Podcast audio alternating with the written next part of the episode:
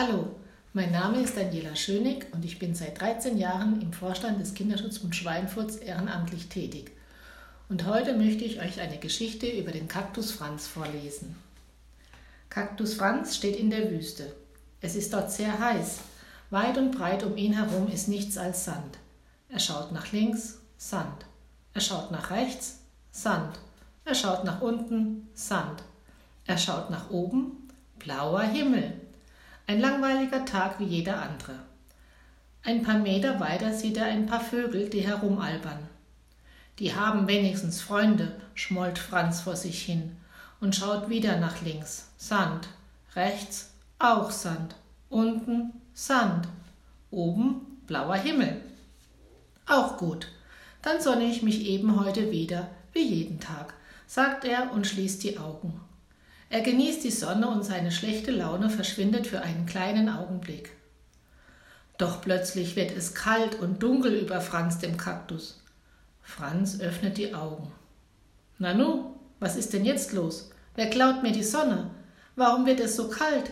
denkt er sich und schaut nach links. Sand. Nach rechts auch Sand. Nach unten Sand. Nach oben Wolke. Halt! Moment, wie? Eine Wolke? denkt er und fängt an, sich wieder zu ärgern. Doofe Wolke, geh weg da, ruft er nach oben. Doch nichts passiert. Wieder ruft er, aber noch lauter. Geh doch weg da!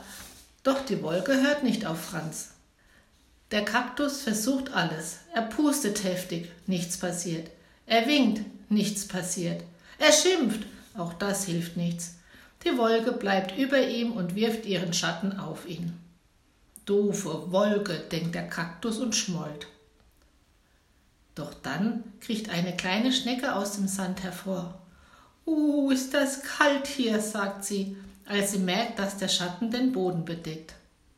Als die kleine Schnecke nach oben schaut und die Wolke sieht, sagt sie so laut sie kann.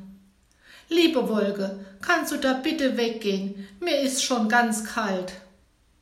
Und was passiert? Die Wolke zieht weg. Da staunt der Kaktus nicht schlecht. Hatte ihm doch ein kleines Wort wie Bitte die Sonne wieder zurückgebracht. Danke, kleine Schnecke, sagte Franz erleichtert.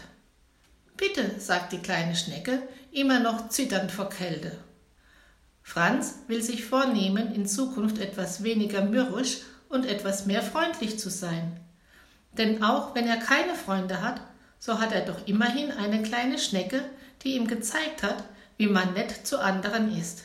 Und vielleicht bekommt er auch so mehr Freunde.